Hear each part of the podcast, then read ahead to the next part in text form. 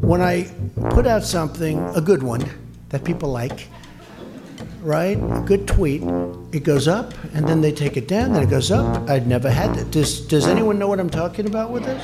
I used to watch it. It'd be like a rocket ship when I put out a beauty. if I was popular in Europe, I wouldn't be doing my job. If I was popular in Europe, I wouldn't be doing my job. Mit diesen Worten wandte sich US-Präsident Donald Trump nach der ersten Kabinettssitzung 2019 an die Presse.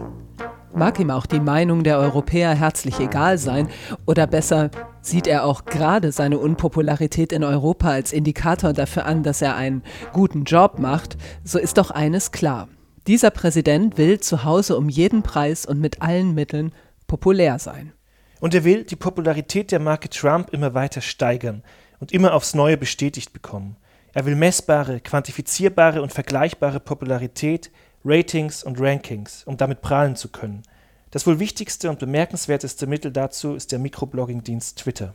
Trumps Tweets, so Georg Seslin in seinem Buch Trump, Populismus als Politik, erzeugen, Zitat, ein neues politisches Sprechen. Sie seien Köder im Meer der Unaufmerksamkeit.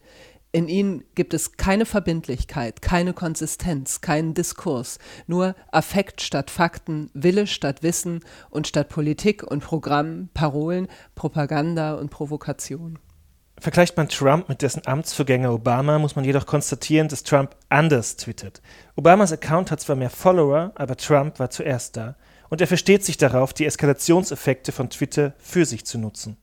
Welchen Dynamiken und Mechanismen unterliegt Trumps Popularität auf Twitter? Wie bedient die Plattformlogik seinen Fetisch der Messbarkeit? Und in welchem Verhältnis stehen nun Pop, Populismus und Politik? Mit diesen Fragen befasste sich der Gastvortrag von Nils Werber, den der Literaturwissenschaftler von der Universität Siegen Anfang Januar am Graduiertenkolleg Kleine Formen gehalten hat. Drei Tage nachdem Trump nach der Tötung Soleimanis einen wortlosen Tweet abgesetzt hatte, die US-Flagge. Am 5. Januar twitterte er die nicht minder simple Botschaft, We are the biggest and by far the best in the world. Nils Werber ist Professor für neuere deutsche Literaturwissenschaften an der Universität Siegen. Er forscht zur Geopolitik der Literatur und zu Selbstbeschreibungen von Gesellschaften wie derjenigen der sozialen Insekten. Seine sehr lesenswerte Faszinationsgeschichte Ameisengesellschaften erschien 2013 im Fischer Verlag. Nils Werber leitet auch die Forschungsstelle Populäre Kulturen an der Uni Siegen. Mikroform hat den Vortrag von Nils Werber mitgeschnitten.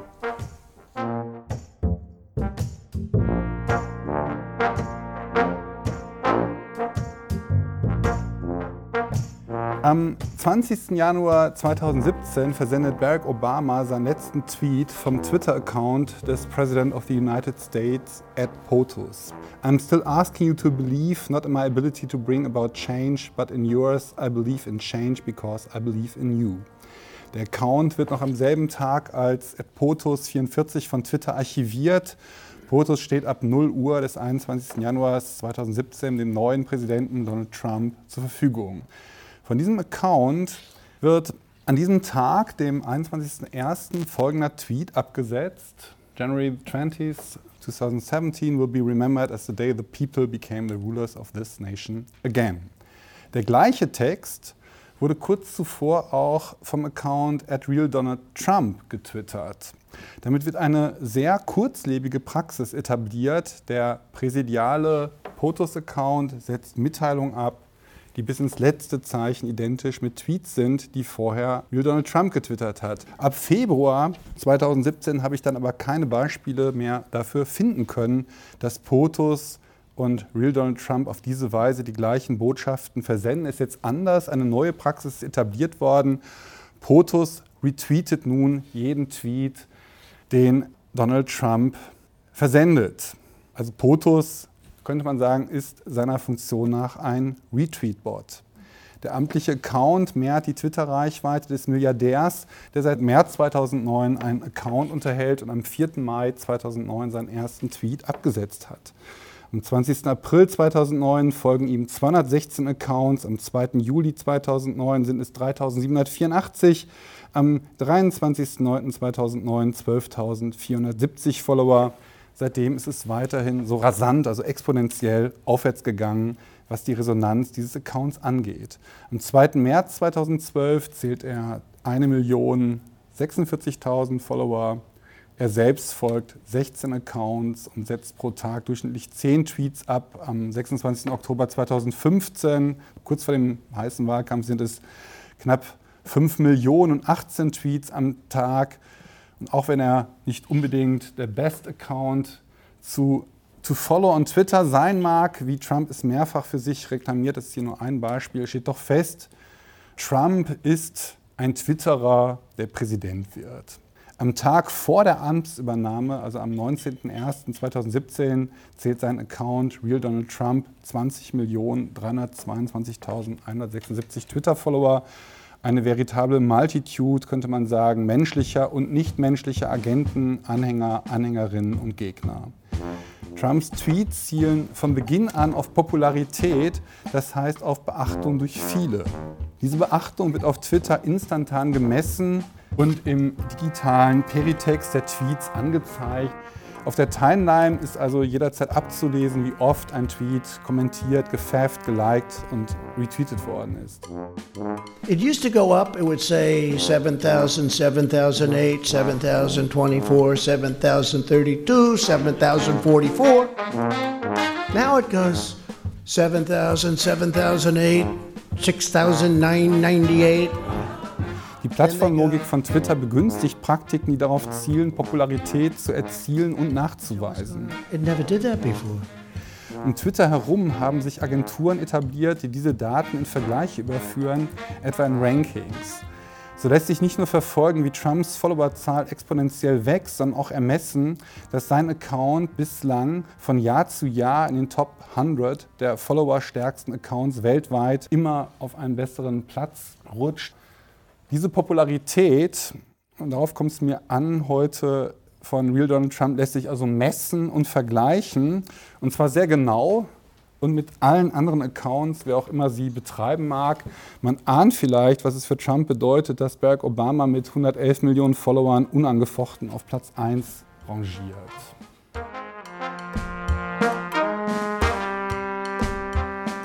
Die Popularität im Sinne messbarer Beachtungserfolge, auf die es hier ankommt, setzt zuerst und vor allem auf Quantitäten. Dies unterläuft alle tradierten High-Low-Unterscheidungen, Qualitätsstandards, Regeln der Meinungsäußerung im öffentlichen Raum, Kohärenzansprüche und so weiter. Und dies lässt sich sehr gut schon im Jahr 2009 beobachten, also dem Jahr, in dem Donald J. Trump sich einen Twitter-Account zulegt und seinen ersten Tweet schreibt. Am 27.04.2009 hat der junge Schauspieler und damalige Lebensgefährte von Demi Moore, Ashton Kutcher, gegen das Nachrichtennetzwerk CNN den Wettbewerb gewonnen, wer als erster eine Million Follower auf Twitter erreichen würde. Zur Einordnung oder zur Erinnerung, am Ende des Jahres 2008 zählte Twitter insgesamt knapp 6 Millionen User, also 1 Million ist schon ein recht anspruchsvolles Ziel. Ende des Jahres 2009 werden es dann schon 18 Millionen sein. Dass Kutscher gewinnt, zeigt ganz schön, dass die Popularisierungsbedingungen auf Twitter andere sind als die der traditionellen Massenmedien. Es ist fraglich, ob Kutscher CNN bei den Einschaltquoten schlagen würde, würde er einen Nachrichtensender gründen. Ebenfalls bliebe es wohl äußerst unwahrscheinlich, ob er im Fall einer Zeitungsgründung hinsichtlich der Abonnentenzahlen erfolgreich mit der New York Times konkurrieren könnte. Kutschers Twitter-Sieg illustriert, dass es auf der Plattform vor allem um Beachtung geht, die in Followerzahlen, Retweets und Favs gemessen und von der Plattformsoftware jederzeit für alle sichtbar angezeigt wird und nicht um all die unzähligen Unterschiede, die zwischen den Tweets von Ashton Kutscher und den Nachrichten bestehen, die CNN sendet. Das Wettrennen eines populären Stars gegen einen der wichtigsten Nachrichtensender der Welt hat aber vor allem ganz entscheidend dazu beigetragen, dass die zuvor noch sehr unbekannte Microblogging-Plattform eines Start-ups zu popularisieren.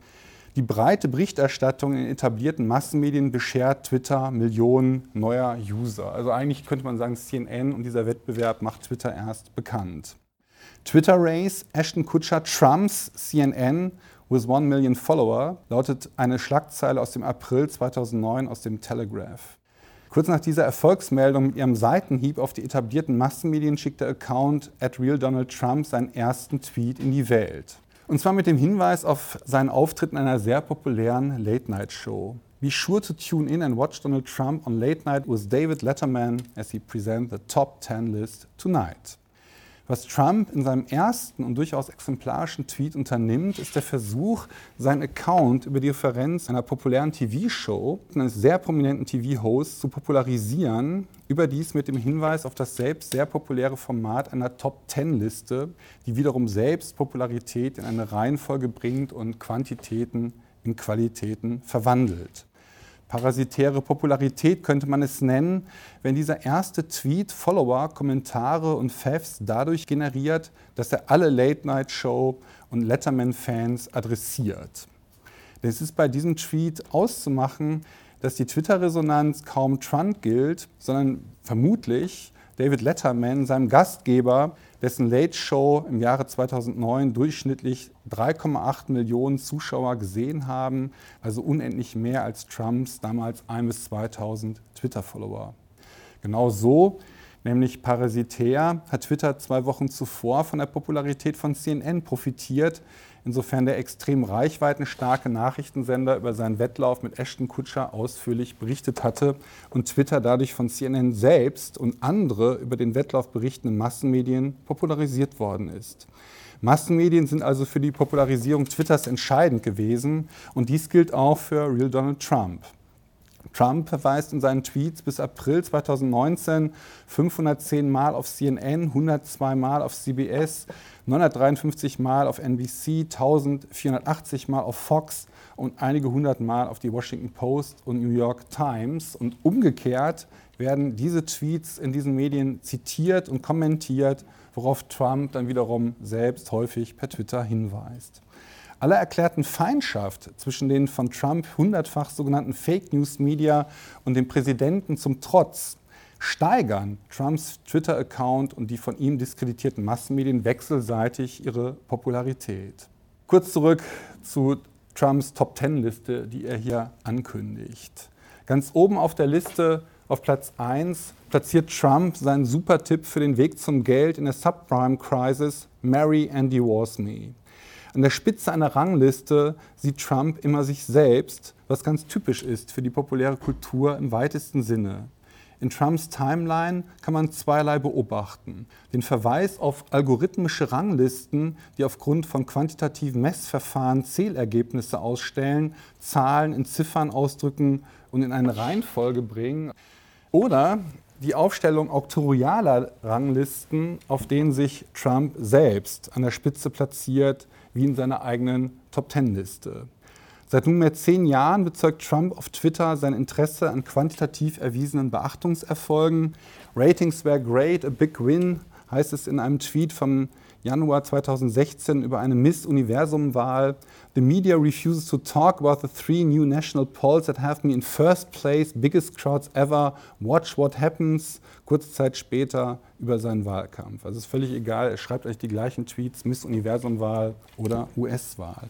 Hauptsache, numbers are great. Um ein weiteres Beispiel aus dem Wahlkampf zu bringen, CNBC continues to report fictitious poll numbers. Number one, based on every statistic, is Trump. They just can't say it. Trump macht seine Popularität immer wieder zum Thema seiner Tweets. Wow, Ratings are just out, twittert er am 22.01.2017 über die beste und größte Inauguration aller Zeiten.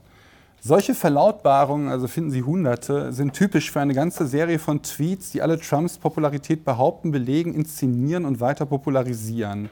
Trumps Tweets fokussieren immer wieder auf metrische Wertigkeitsordnungen, deren Zahlen einen Wert nicht nur anzeigen, sondern auch zuteilen. Die Tweets eröffnen immer wieder neue Vergleichsdimensionen, in denen Trump exzelliert. Er ist smarter, reicher, athletischer und populärer als alle anderen. Er hat die besseren Hotels, die schöneren Golfclubs, die beliebtere Show, die attraktivere Frau, die größte Zahl von Twitter-Followern und so weiter.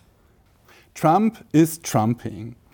Am 14. September 2014 twittert er, Money was never a big motivation for me except a way to keep score. The real excitement is playing the game. Geld lässt sich, wie die Zahl der Follower, Retweets, Favs oder Likes, leicht und genau messen, sodass sich angeben lässt, wer mehr und wer weniger hat. Wie bei der Quantifizierung des Sozialen insgesamt dienen die von Trump aufgerufenen Metriken der Universalisierung und Inszenierung des Wettbewerbs sowie der Überführung qualitativer Differenzen in quantitative Unterschiede, die dann von Trump wiederum als Qualität ausgespielt werden. Ich habe mehr und deshalb bin ich auch besser. Also athletischer, schöner, smarter und so weiter. Auch Trumps politische Tweets belegen genau wie alle anderen das Gewicht, das der Popularität schlechthin und insbesondere der populären Inszenierung quantitativ messbarer Popularität in Rankings oder Ratings zukommt. Polls looking great, see you soon, schreibt er am 7.11.2016. Oder any negative polls are fake news, just like the CNN, ABC, NBC polls in the election am 6.2.2017. Trump retweeted Fox and Friends. Wall Street hits record highs after Trump pulls out of climate pact. Populäre Politik ist messbar. Und sie benötigt keine anderen Maßstäbe als die der Popularität. New polls say most Americans oppose impeachment, retweeted Real Donald Trump am 12.12.2019 und am 2. Januar dieses Jahres verbreitet Trump einen Kommentar von Sorab Amani von der New York Post. The Trump campaign raised 10 million in the two days following the impeachment scam vote. It seems the Democrats have shot themselves in the foot in one more way. Und am 22.12. Crazy Nancy want to dictate terms on the impeachment hoax to the Republican majority of the Senate, but striped away all due process, no lawyers or witnesses on the Democratic majority house. The Dems just wish it would all end. Their case is dead. The poll numbers are horrendous. Es sind immer die Zahlen, die für Trump zählen, denn sie zeigen seine überragende Popularität im Vergleich zu der seiner politischen Gegner. Approval Rating in Republican Party 95% a record. Nils Werber fügt hinzu, Nachdem der populistische Pop-Präsident das Popular Vote gegen seine Konkurrentin Hillary Clinton verloren hat, weigert er sich anzuerkennen, dass sie knapp drei Millionen Stimmen mehr einholen konnte als er. In Trumps Twitter-Arithmetik klingt das so. In addition to winning the Electoral College in a landslide, I won the popular vote if you deduct the millions of people who voted illegally. Für Trump steht fest, wenn man die ihm zufolge illegalen Wählerinnen und Wähler vom Endergebnis abzieht, ist er der unangefochtene Matchwinner.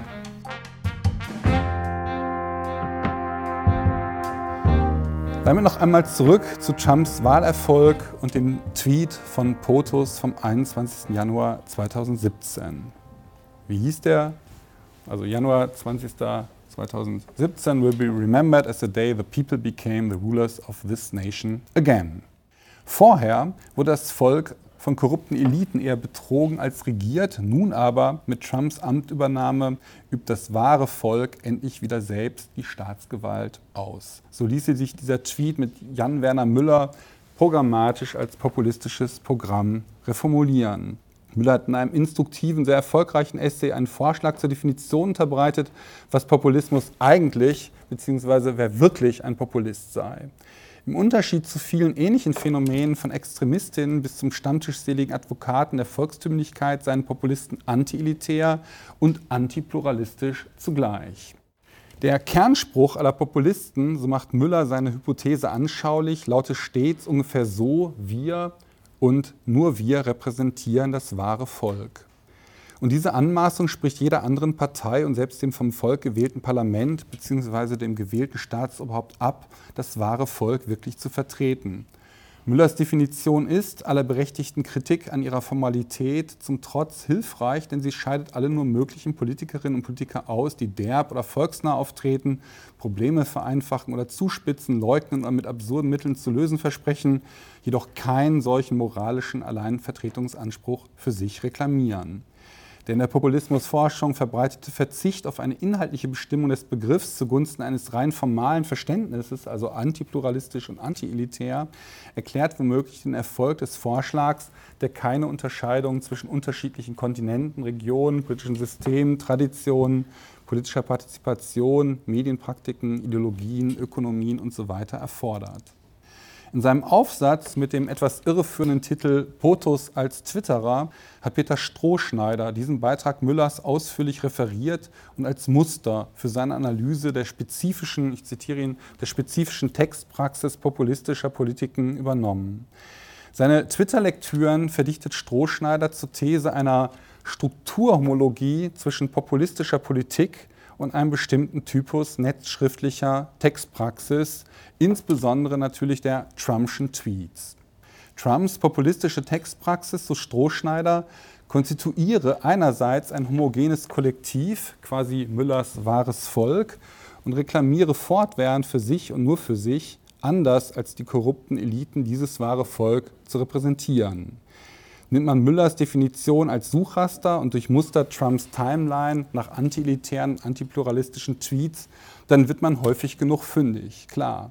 Allerdings hat man dann keine Medienpraxis beschrieben, schon gar keine Twitter-spezifische Praktik, sondern eine semantische Analyse durchgeführt, die auch bei einer anderen Medienauswahl zu den gleichen Ergebnissen geführt hätte. Was Trump im TV sagt, in seinen Shows, in seinen Pressebriefings, in Zeitungsinterviews, all das ließe sich auch nach der Müller-Formel ertragreich durchmustern. Man würde auch bei Grillo, Le Pen, Wilders, Orban oder Chavez fündig werden, um die Personen zu nennen, die als Motive eines populistischen Quartettspiels das ansprechende Cover von Müllers Buch zieren. Weltweit ließen sich so schnell überzeugende Kandidatinnen für die Etikettierung als Populistin finden. Schwieriger wird es, aufgrund dieser Musterung spezifischer zu werden. Warum es im Falle Trumps zu einer Strukturhomologie zwischen populistischer Politik und einem bestimmten Typus netzschriftlicher Textpraxis gekommen sein soll, erschließt sich so nicht.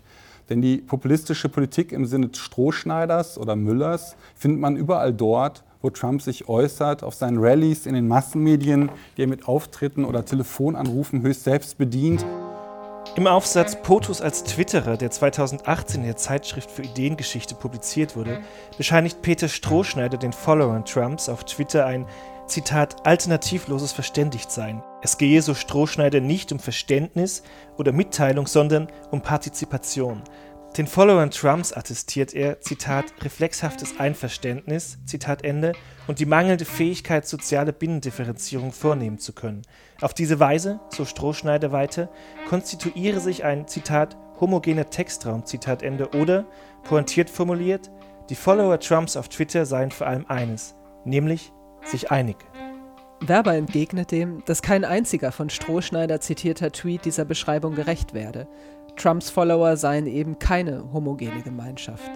Stattdessen versammeln sich unter seinen Tweets Panegyrik wie Invektive, Fans genauso wie Gegner, die von der Popularität des Accounts profitieren wollen und ihn sogleich weiter popularisieren. Eine Nation gespalten zwischen MAGA und Fuck You in einem durch die Provokation der Tweets immer weiter befeuerten Antagonismus, von dessen eskalierender Polarisierung und Aggressivität Trumps Popularität profitiert.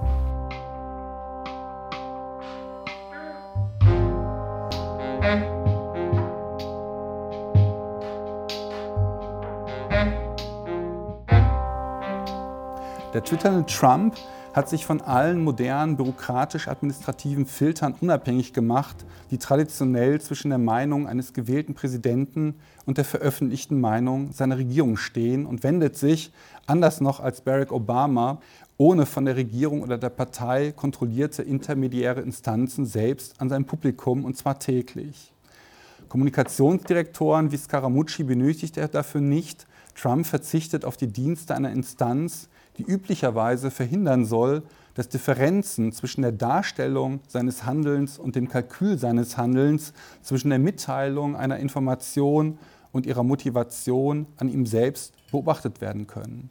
Trump macht sich stattdessen selbst Tweet für Tweet beobachtbar und kann daher persönlich des Lügens und Leugnens, der Simulation und Dissimulation bezichtet werden.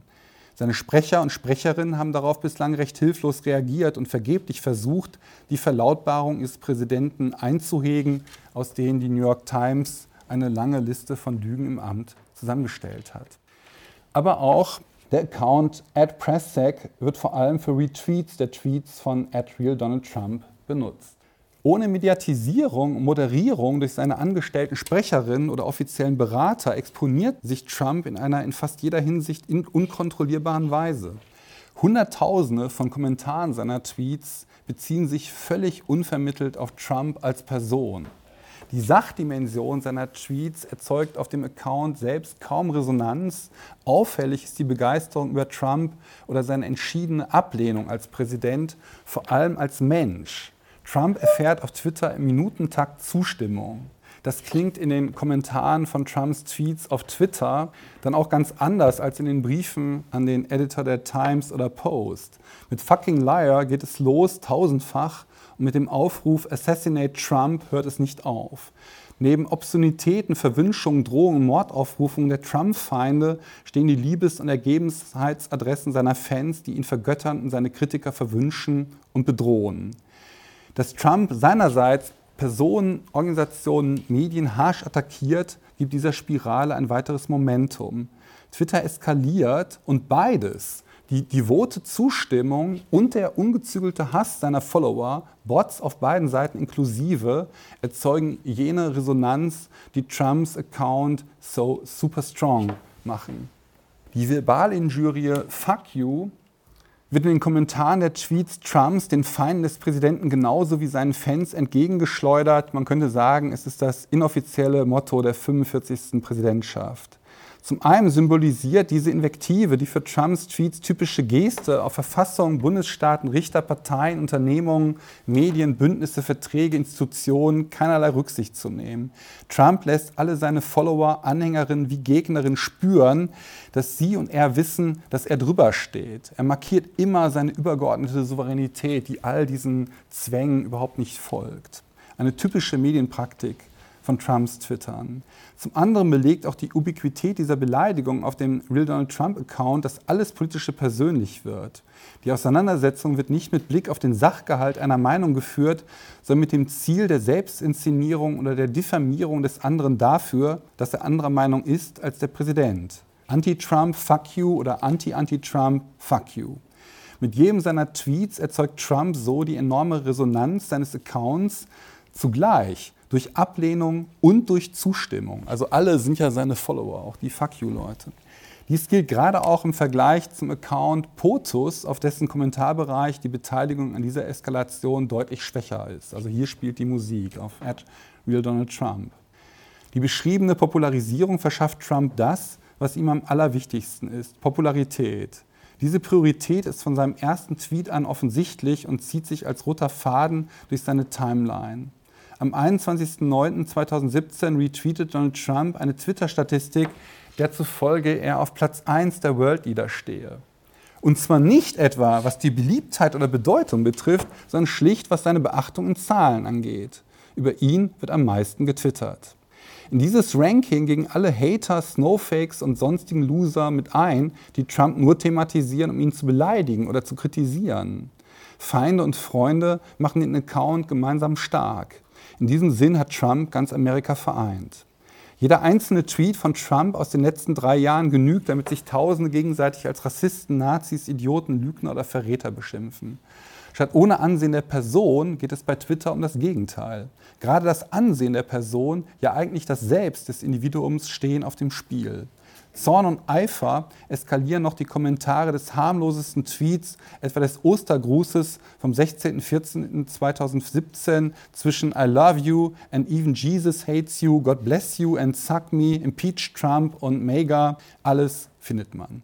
Auf Twitter wird alles persönlich genommen, was Trump twittert. Also Mensch und Amt, Individuum und Person, Subjekt und Rolle werden nicht getrennt, wie dies in der modernen, funktional ausdifferenzierten Welt der Normalfall sein soll, sondern jede Äußerung mit der Achtung oder Missachtung des ganzen Menschen verbunden, als ob es um eine moralische Interaktion unter Anwesenden ginge. Dies gilt auch für Trumps eigene Tweets, die notorisch die moralische Verkommenheit seiner Kritikerinnen und Kritiker bedauern. Sad, so sad. Es ist vor Trump nicht üblich gewesen, politische Entscheidungen primär an ihrer Popularität auszurichten und dies auch mitzuteilen.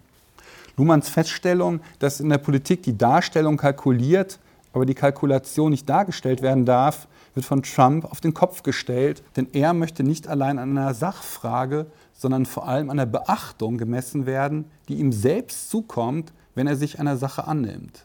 Diese Orientierung an der Popularität in Form messbarer Beachtung legt einen Politikstil nahe, den man okkasionalistisch nennen könnte. Selbstbindungen, die Trump hindern könnten, eine Gelegenheit zu ergreifen, lehnt er dezidiert ab. Er twittert programmatisch, I also protect myself by being flexible. I never get too attached to one deal or one approach. Dass einer seiner Tweets inkohärent ist, nicht der Wahrheit entspricht oder in Widerspruch mit einem anderen Tweet Trumps gerät, all dies zählt zu einer okkasionalistischen, allein an Popularität orientierten Medienpraxis, für die es auf der Steigerung der Beachtung ankommt, nicht aber auf die Konsistenz mit der Vergangenheit. In diesem Rahmen spielen Gesetze und Verträge, Institutionen, Programme und Normen eine untergeordnete Rolle, da sie kollektiv bindende Entscheidungen oder Präferenzen über die Zeit hinweg festhalten und so auch zukünftiges Handeln an die Vergangenheit binden. Genau dieser kausale, sachlich wie temporal organisierte Zusammenhang wurde aber zerschlagen. Daher ist Trump mit dem Vorwurf der Lüge gar nicht beizukommen, da das Konzept der Lüge einen kausalen und temporalen Zusammenhang voraussetzt, den es in der Gegenwärtigkeit der Deals nicht gibt, weil jeder Deal nur die nächste Occasio völlig opportunistisch nutzt, sich also um vergangene Festlegungen nicht kümmert. Die penible Dokumentation aller Lügen durch die New York Times geht so in der Wirklichkeit, die Trump auf Twitter organisiert, völlig vorbei.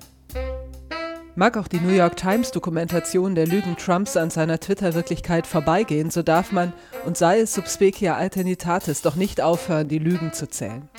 Er muss sich nicht verstellen. Er weiß, seine Popularität steigt, wenn er authentisch ist. Der König hat nicht mehr zwei, sondern nur mehr einen Körper.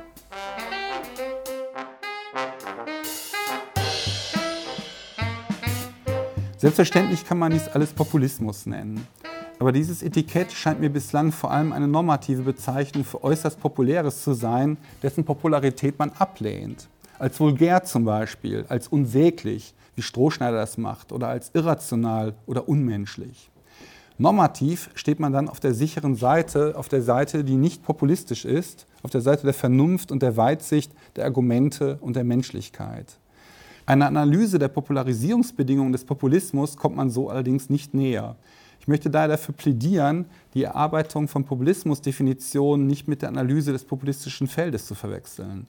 Die Medienpraktiken besser zu verstehen, die der Popularisierung dienen, scheint mir ein wichtiger Schritt auf dem Weg zum Verständnis einer Popularität zu sein, die die Rahmenbedingungen der repräsentativen, in der Öffentlichkeit reflektierten liberalen Demokratie auf den Kopf stellt. Wenn Trump ein Populist ist, dann ist sein Populismus eine allein seiner steigenden Popularität verpflichtete Medienstrategie. Tatsächlich hat jede noch so erratische politische Entscheidung seine Popularität bislang nur erhöht.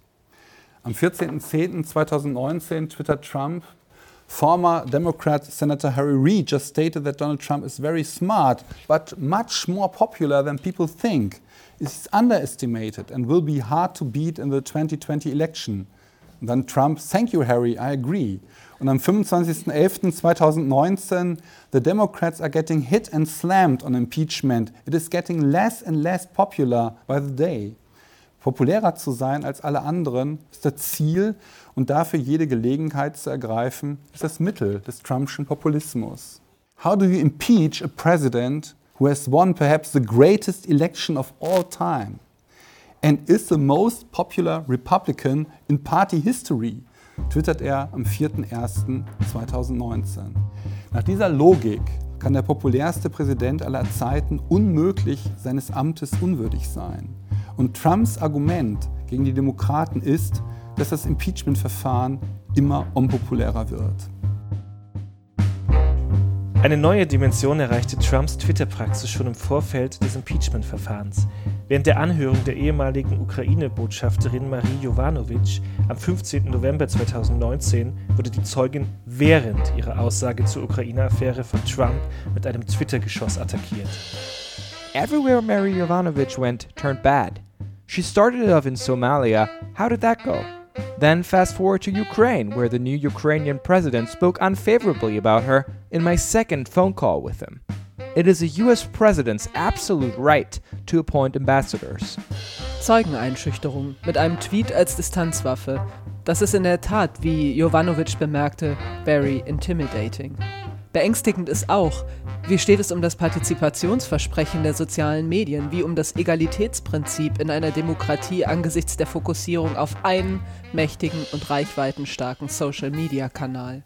Diese Frage beschäftigte die Diskussion im Anschluss an den Vortrag ebenso wie, von Josef Vogel ins Spiel gebracht, die Börsenlogik, deren Verfahren von Scoring und Ranking und selbstverstärkender positiver Rückkopplung das Vorbild für Trumps Twitter-Praxis und seine Sehnsucht nach Messbarkeit des eigenen Erfolgs abgeben. Das wird kaum greifbarer als in Tweets, in denen Trump den Dow Jones-Kurs mit dem eigenen Popularitätszuwachs korreliert. Am 10. Januar 2020 twitterte Trump, 11,000 points gained in the Dow in the three years since the election of President Trump. Today it may hit 29,000. That has never happened before in that time frame. That has added $12.8 trillion to the value of American business. At Varnico, at Fox News, the best is yet to come.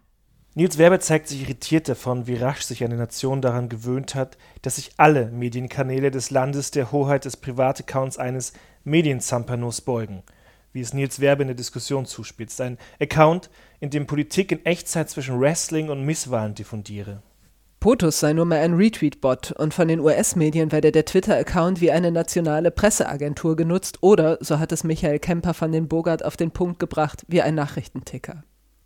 Die TV-Sender zitieren Trumps Tweets oder blenden sie ein. Die Zeitungen bringen Links zu dem Privataccount, der grosso modo, so eine Beobachtung Christoph Winters, den apodiktisch-monologischen Redegestus der alten Massenmedien pflegt, indem er nur sendet, nicht empfängt, nicht interagiert, sondern nur distribuiert, nicht diskutiert, sondern lediglich apodiktische Sentenzen raushaut. I think, sagt Trump in einem Interview kurz nach seiner Amtseinführung, auf das Noah Williamson hinwies, that social media has more power than money. Nichtwissen ist Macht, soziale Medien sind Macht, so lautet die einfache Logik Trumps, und in diesem Machtspiel, davon ist er überzeugt, ist er der Fitteste. Josef Vogel verwies in der Diskussion auf den Informationsbegriff Niklas Luhmanns. Dessen Kerngedanke besteht in der Irritation von Erwartungen, die zum Moment der Kommunikation selbst wird. Zitat: Eine Differenz, die eine Differenz erzeugt. In seiner Formalität kassiere dieser Informationsbegriff auch bei Luhmann alle anderen Differenzen. Diejenigen von Nachricht und Gegenstand der Nachricht, von Sachverhalt und Behauptung, Wahrheit und Lüge. Übertragen auf Trump, Plattformlogik und Populismus bedeutet dies, dass auch die Differenz zwischen Wissen und Nichtwissen kassiert werde. Das, so Vogel, mache sie in der politischen Diskussion so dramatisch, weil es egal ist, ob etwas gemeint, behauptet oder gelogen ist. Kurzum, die Fakten sind, wie es George Bush Senior 1988 sagte, egal. Seslen nennt diesen Satz den, Zitat, Urknall der Post-Truth Politics. Und er ist die Agenda des Rechtspopulismus. Es ist egal, was ist, es ist egal, was der Bürger will, solange er es kauft. Dass Trump vielleicht die Fakten egal sind, nicht allerdings seine Medienpersona, das zeigen, darauf weist Moritz Rauchhaus in der Diskussion hin, die nachträglich gelöschten Tweets. Am berühmtesten wohl der 2017er Dada-Hit Kofifi.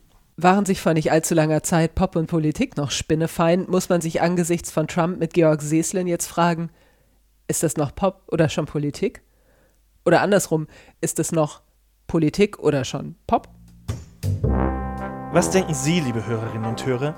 Diskutieren Sie mit uns über die unheilige Allianz von Pop, Populismus und Politik, über einen Twitter-Privataccount, der Zirkus, Schlachtfeld, Nachrichtenticker, Erpresserbrief und Presseagentur zugleich ist und in dem ökonomische und politische Interessen in eins fallen. Von Ihnen verabschieden sich für diese Folge Maren Jäger und Christoph Winter. Sie hörten einen Mitschnitt des Gastvortrags von Nils Werber, aufgezeichnet am 6. Januar 2019. Die Musik zu diesem Beitrag kommt von Blue Dot Sessions, den Schnitt übernahm Florenz Gilli. Unseren Podcast finden Sie überall dort, wo es Podcasts gibt. Folgen Sie uns auch auf Twitter, Instagram und Facebook.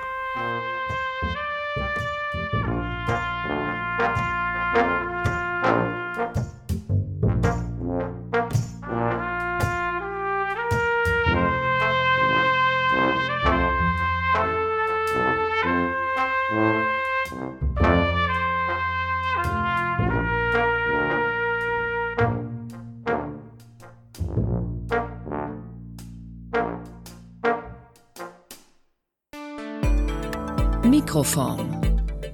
Der Podcast des Graduiertenkollegs. Literatur und Wissensgeschichte kleiner Formen.